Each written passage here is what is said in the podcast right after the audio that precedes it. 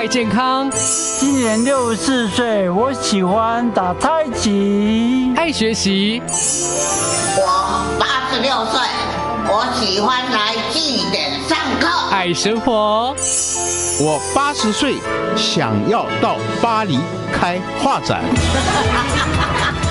翻转首领舞青春，潮林美好生活提案。欢迎收听翻转首领舞青春潮龄美好生活提案，我是主持人碧莲。这个节目每一集呢，都邀请各领域的专家达人，透过十一住行娱乐各个面向，陪伴所有老道郎，还有即将迎接首领的你，最佳的潮龄美好生活指引。大概这会五婆啊，一起过得健康快乐，越活越年轻。每个礼拜六在港都电台 FM 九八点三播出，也会同步上架好事风云榜 Podcast 的频道，特别邀请到。五青春的大来宾是我们高雄长庚医院神经内科部一般神经科主治医师张永义医师，他的专长在巴金森氏症，也是长庚前巴金森氏症的中心主任，特别邀请他来让大家更加了解巴金森氏症。欢迎张永义医师，大家好，那声音很迷人哈，因为他曾经是主持人。好，那因为巴金森氏症啊，现在是高龄人口很常见的神经退化的疾病嘛，也仅次于失智症。那最近金曲歌后张雅文、国宝演员顾宝明这些人，也因为先后传出罹患帕金森氏症，而影响了工作，或者是淡出了演艺圈，让大家又开始关注了。所以，首先要来请教我们的张永义医师，帕金森氏症它是一个什么样的症状？然后是一个什么样的疾病？那几岁是好发期呢？OK，就诚如刚才主持人所提的哈，它是一个容易好发在中老年人相关的退化性神经疾病。那在六十五岁以上人口，我们统计大概占一点五 percent，所以也不算少了哈。那这个病最早在西元一八一七年，有一个英国的医师，他名叫做詹姆斯·帕金森，他首先发表了文献，描述的发生在几位老人身上一种伴随着四肢发抖、动作缓慢、僵硬、啊无力、身体躯干驼背的疾病。后来陆续也有其他医师跟学者观察到同样的病例，所以就把病叫做巴金森病。巴金森病它主要的病理变化是在我们大脑里面一个中脑的区域，它有一个地方叫黑质，它里面是我们主要的多巴胺神经元的细胞，那那个地方造成退化所导致的。那我们知道多巴胺神经细胞负责分泌多巴胺的这种神经传导物质，它负责协调控制我们的动作功能。正常人随着年龄的增加，多巴胺神经细胞数量会慢慢减少，但是这一类的病人，他的减少的速度比一般人快很多。当我们的这个细胞分泌的多巴胺浓度低于正常的七十到八十的时候，临床上就会产生这些所谓的刚才呃巴金森医师所描述的那些动作异常的症状，所以这就是所谓的巴金森病。所以是取自于发现的这位医生的名字叫帕金森哈。好，所以呃，现在好像也有越来越年轻的趋势嘛。其实他一直都在各个年龄层有，只是我们强调他还是一个比较。偏中老年人，那如果比较在比如说五十或五十岁以前发病，我们就会跟他讲叫做早发性的帕金森病这样子。哦，好，所以初步我们会发现，就是他的症状是就是没有表情，是。呃不眨眼睛，然后吞咽难，对，然后说话小声，然后或者是快步走、碎步走，对，或动没掉会种吗？对，其实帕金森症的症状好因人而异的，好，那帕金森会出现的包括刚才主持人讲的，他会动作慢。哦，然后以前很简单的动作，现在可能需要呃很多的时间才能完成。那走路的步伐变小，有时候就会拖着腿走路的样子，提不起来。对，然后呢，有时候他也难以做一些心细的动作，比如我们写字啊，或者扣纽扣。那另外手抖、肢体颤抖哈，呃以外呢，有些病人还会出现脸或嘴巴的颤抖。嗯，那至于肌肉僵硬呢，全身的肌肉都有可能僵硬，好导致病人的活动变得困难，而且很多病人刚开始会以为是其他骨头啦、关节啦的的疾病啦，哈。那另外有一群人他会产生平衡的问题，哦，呃，造增加那个跌倒的风险。此外呢，语言变化啦、声音改变啊、讲话含糊不清，也常常是。这些八金森症症状之一啦。我听过同事说，他妈妈突然本来坐高猪架，突然间减价都阿北兰呐，是 所以这也是一种一种呃可能一般来讲，它比较不会突然变化。如果突然变化，我们会想其他的神经科疾病。哦它这些你说感价，它比如说味道等等，它还是会慢慢的进行当中。所以有时候哦其实病人或家属没有特别注意到这种现象。嗯哦，所以它不是突然间对对，而且你刚才提的那个，我们讲我们诊断巴金森还是以动作障碍为主嘛，所以先从动作开始观察。观察到这样是这样，常因为动作关的障碍，才病人才会来找我们。但事实上，巴金森的患者常常还有非动作的障碍，嗯。尤其这些非动作障碍，呃，常常还会发生在动作障碍产生的前面，哇，比如说是。呃晚上呃睡到一半，然后做梦就乱喊乱叫，说梦话，带一个寒冰，寒冰不寒冰是定定哎寒冰吗？哎、不会哦，那个如果你常常中年或老年有喊鸣，嗯就是这种可能它代表它就神经有退化了。哦，哦那此外呢，还有包括便秘。包括您刚才讲的，比如说他胃嗅觉啦有问题哈，或甚至丧失，然后还有一些很莫名其妙就出现忧郁的现象，或是常常出现倦怠或日常嗜睡的现象，这个都是要小心。那我们刚才讲，我很多病人会问我说：“嗯，张医生，那如如果我只是便秘，我是未来就一定得巴金？”其实不能这样讲，我开始担心了。嘿，应该这样讲，就是说我们刚才讲的那些非动作，跑，比如喊鸣，好，睡眠做梦，然后呃做梦起，然后做梦会产生拳打脚踢，好做噩梦。如果你还有同时合并呃便秘。哦，同时合并心情不好、忧郁，越多的这样组合，你就真的要要越小心，因为这样代表他你在未来可能出现帕金森病的的机会就增加，大概是。所以大概要就是我们有一个自我检测的方式，对不对？我们在下一段节目当中再请张永义医师来跟大家说喽。好的。欢迎收听《翻转首领舞青春潮领美好生活提案》，我是碧莲。今天邀请到的舞青春大来宾是我们的高雄长庚医院神经内科一般神经科主治医师张永义张医师，他是帕金森氏的专家哦。我们今天邀请他来，就是有朋友问我啊，说是哎、我我最近手抖哎、我是不是得帕金森啊？那医生是吗？OK，这个问题我们常常在诊间会被问到哈。那手抖就是帕金森，那其实大家知道，其实手抖只是可能是帕金森，但是它有可能其他的病，比如说有一种叫做姿态性颤抖症，那就很容易，甚至有家族的倾向，那个可能家里很多人都会手抖，甚至二三十岁、三四十岁就开始手抖，那个倒不一定哈。那我们台湾动作障碍协会提供一个所谓的帕金森是自我检测表。让我们一般的民众可以在家里自己检检测哈。假设下面这十种情形出现了三个，那可能就要小心，你有可能是出现帕金森早期的迹象，我们会建议你尽快找神经内科医师检查。哦，大家好好听听啊，哪十个呢？OK，第一个就是你手是是否在休息放松的时候出现颤抖。我刚才提跟大家讲的那个所谓的颤抖症的病人，他常常不是在休息的，而是在拿东西、拿筷子、拿碗对，出现的时候颤抖，那个就不太一样。帕金森的病人的是在休息放松出现颤抖，这个就要小心。那第二个，如果走路的时候你你发现有一边的手弯曲或比较不摆动，也要小心。那第三个，如果你的写字变慢或字体变小，那也要小心。第四个，当我们身体站立或行进的时候，姿势是不是会往前倾、哦驼背的这种现象？那第五就是走路姿势哈、就不顺啊，有时候像打结一样啊，或者同手同脚算吗？对，或者说，或是那个 呃，好像有那种拖拖着走路那种要小心。哦对，就是好像脚举不起来，拖着走路对。哦，那第六就是你的步伐如果变小，而且常常会跌倒，也要小心。好，那第七个颈部后方或者是肩膀疼痛哈，那有些病人这样像这样的表现，就很容易被当误以为是五十肩。对那确实我们 临床上碰到很多也年纪到了就容易五十肩。对，就被常常来给我们看，他其实是巴金森，他这前几年或前几个月就被诊断成五十肩，所以当你有这样的也要小心哈。那第八个，当你讲话如果声音音调改变，变得单调或小声或沙哑，也要小心。好，那第九，如果你觉得常常懒洋洋，什么时候提不起劲来，没有动力，好，这个也要注意。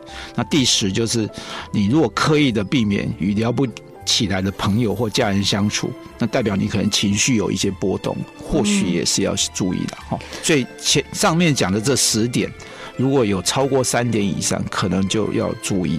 超过三点以上，因为刚拆开每一个讲，每个人好像在某一些阶段心情不好的时候就不想跟人家讲话、啊，对啊，对啊，对啊，对啊然后。干嘛神神啊因为？我们不会只有单单独用一个项目，我们刚讲过，越多的这样的的情形就要越小心。是我们待会儿这十点呢，我们到时候会放在我们的脸书上，让大家好好去检测一下，不要听到不要心慌，好，不要自己就对号入座。不过刚刚张医师提到，很多人可能呃。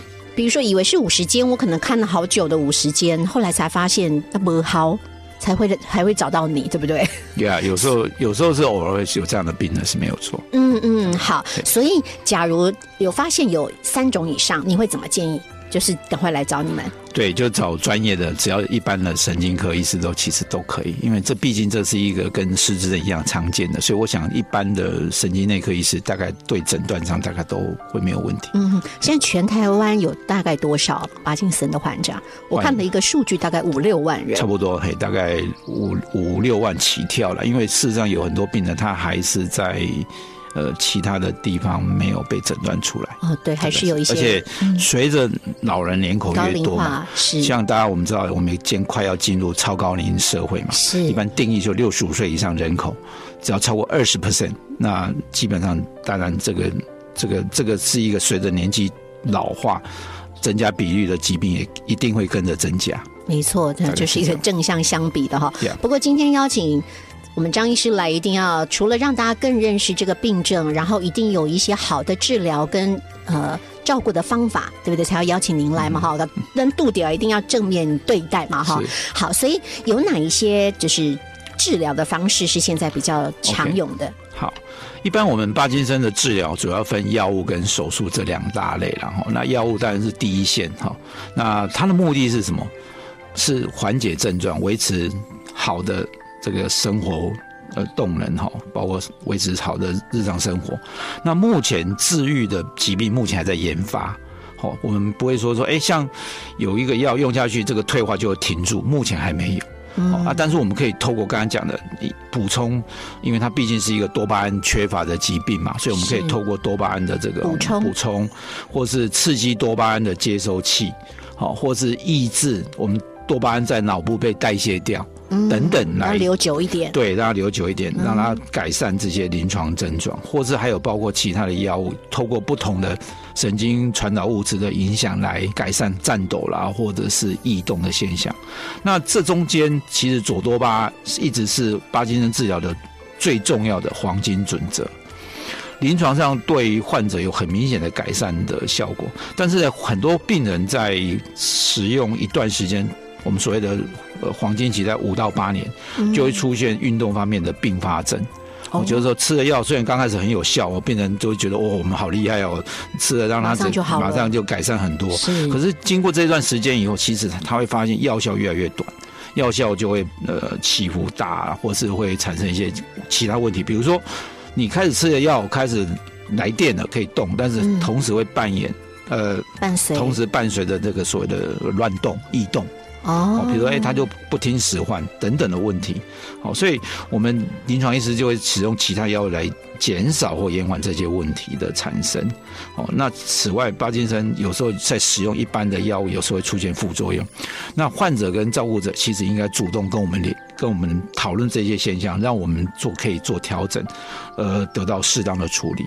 那另外一大类就是手术，当我们呃已经呃药物的控制出了问题，那实在是越来越难调整的时候，那这时候手术就有一些角色在。好，那我们在下一段节目当中再来介绍手术的方式有哪一些喽。OK，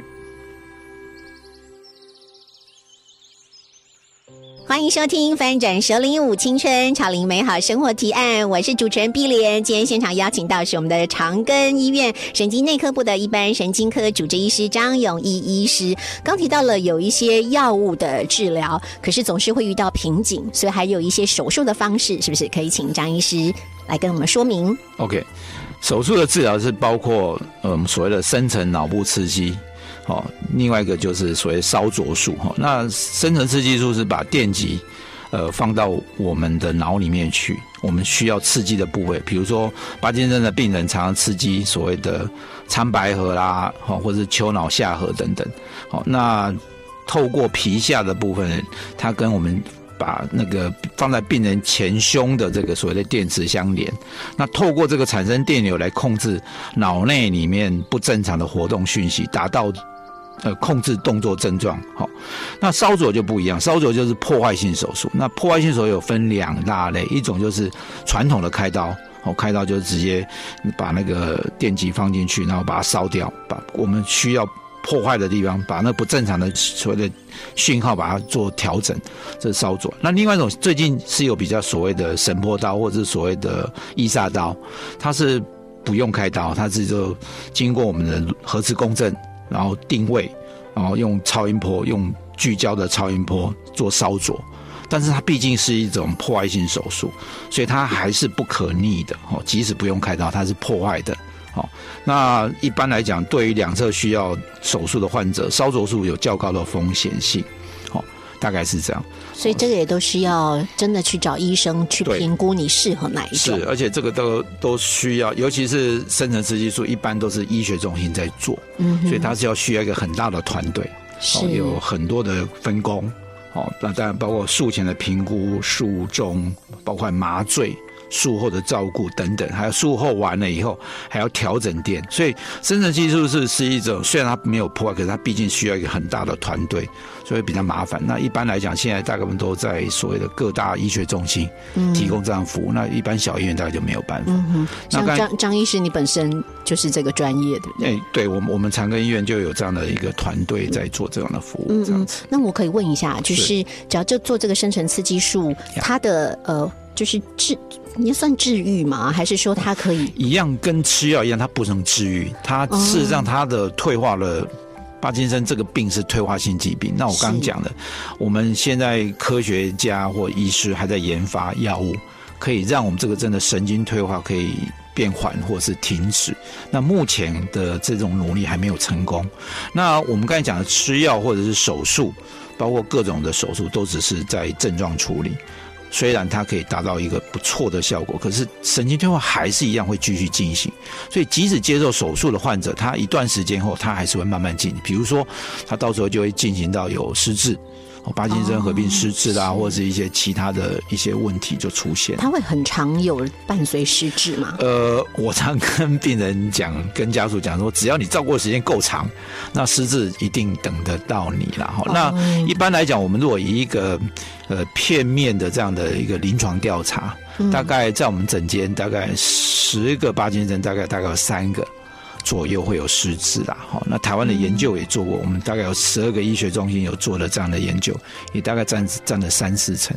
但是假设你这个病人是从，比如好，我们这样从六十岁发病，那他可以活到八十几岁，他二十年，他可以很长的时间。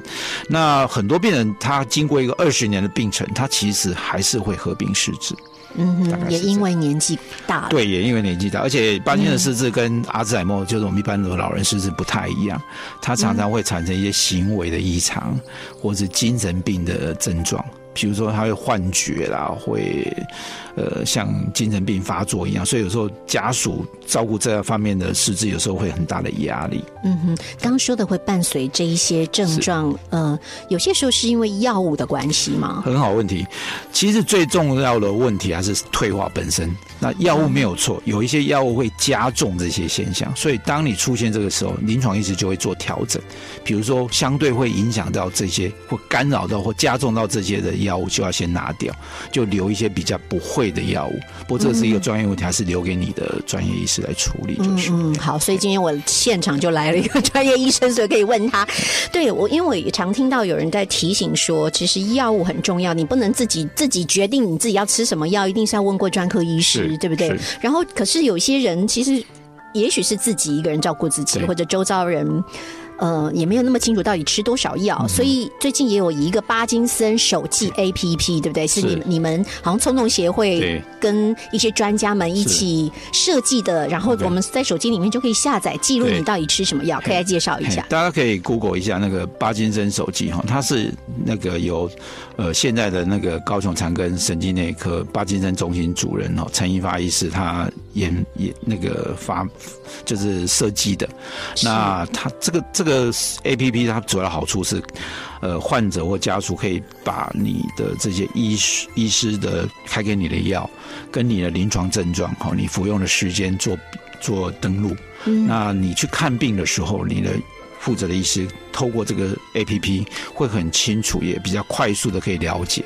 所以当你要调整剂量或药物种类的时候，他会得到很好的这个这个帮助帮助这样子。嗯，好，所以一个是不能自己乱停药、乱吃药，然后只要你你旁边有亲人可以帮你下载这个软体，可以记载，其实对帮助医生来做判别对，。可以用这种比较新的的方式、科技方式来协助临床上的治疗。嗯，好，这个是很大的帮助。我们刚刚提了那么多，是关于呃有一些症状，可能早期有一些是呃刚便秘啦、忧郁啊，或者以为是五十肩、坐骨神经痛等等的，后来才发现它伴随着很多的动作上面的问题。那其实除了当事人之外，其实很辛苦的是家属、照顾者，对不对？那我们在下段节目当中，再请我们张宇医师来对家属有没有哪一些好好的提醒？哈，你到底要怎么照顾好你的家人，然后照顾好你自己呢？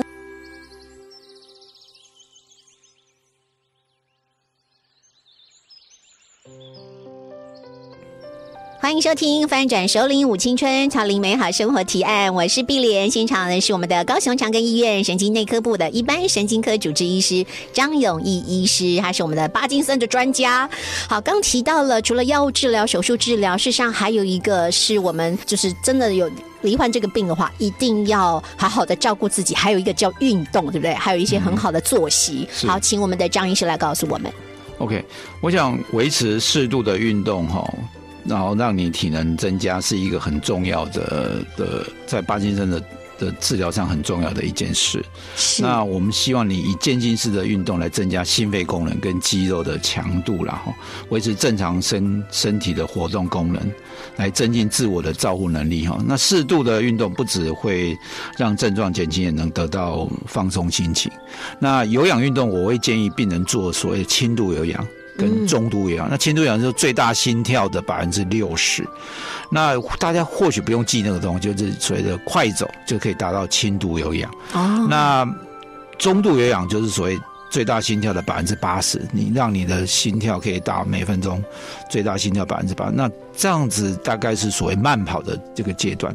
那运动很重要。那我举个例子哈，像冲动的第二届理事长，嗯就陈陈国豪大哥哈，陈大哥，那我们一直对他觉得嗯他实在是不简单。他得病到现在应该是十十八十九年了，可是他可以比别人好，就是因为他呃一直在保持运动的习惯。他甚至在呃得病大概快八九年了吧，他还可以骑脚踏车要上五岭。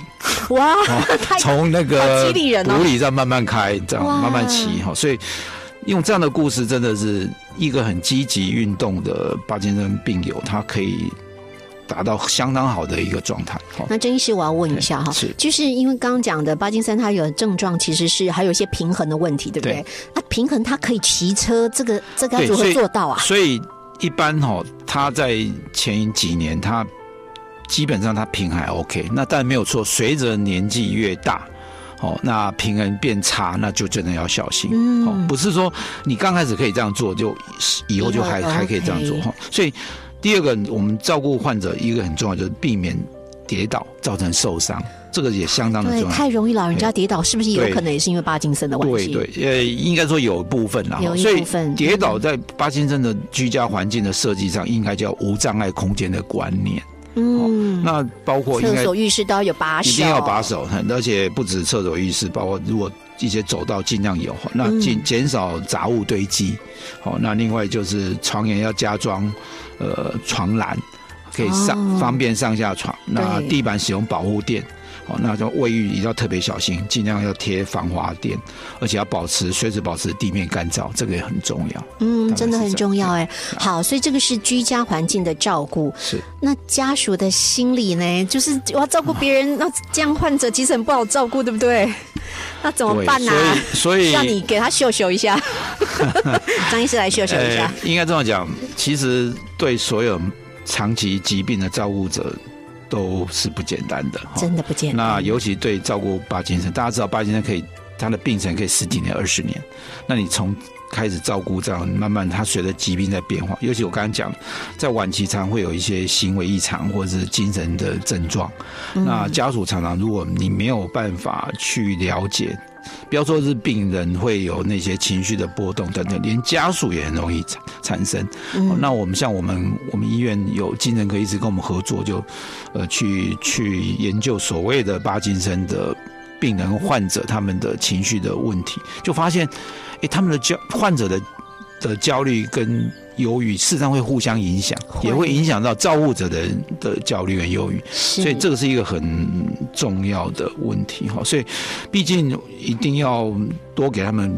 呃，社会上也要或者其他家属要对照顾者要给他们呃足够的支持啦，我想这也是很重要的啊，不然常常照顾起这样的病人，事实上照顾者本身也会也会生病了。嗯嗯，这样就没有人照顾了，不行呀。我知道高雄冲动协会那个张永英医师本身也是是高雄冲动协会的第一任理事长，是对不对？所以协会里头也有常办一些讲座来协助。对，嗯，可以来跟大家介绍一下。对，所以另外我刚刚讲，就加入病友团体也是一件很重要的事情。哦，对，那我们建议家属跟病友，呃，都尽量参加相关的病友团体。好，那不但可以获得所谓的专业上的资讯，好，比如冲动就办了很多的课程，对，而且讲座每个月都有，几乎都有哈。那可以透过彼此的相互加油、经验的分享与支持，然后呃，面对疾病的进展，你才不会打。那个彷徨无助啦，哈，我想这个很重要。而且病友团体，像我举像冲动，他们也常办一些相关的课程，非医疗的，比如包括有时候是音乐的啦，有时候画画啦，或是手工艺啦，或是一些像我们举例像呃运动课程，像呃太极拳班等等，是这个都可以让患者或家属能够心理上的陶冶哈，而且可以忘掉一些病痛啦，哈，或是一些呃照顾的压力这样子。所以我想参与病友团体是相当相当重要的，就是互相的支持对，我泼啦，好，然后彼此的。彼此的呼呼秀秀，然后彼此的经验交流到底让他叫狗他掉了哈，而且互相可以安慰啊。我觉得真的很重要他们那种小。团体，我觉得像冲动以前也做的一些小团体的活动，我觉得那个也蛮有意义的啦。变成很多呃照顾者变好朋友，对呀彼此好朋友，然后相约去喝个咖啡、看个电影之类的。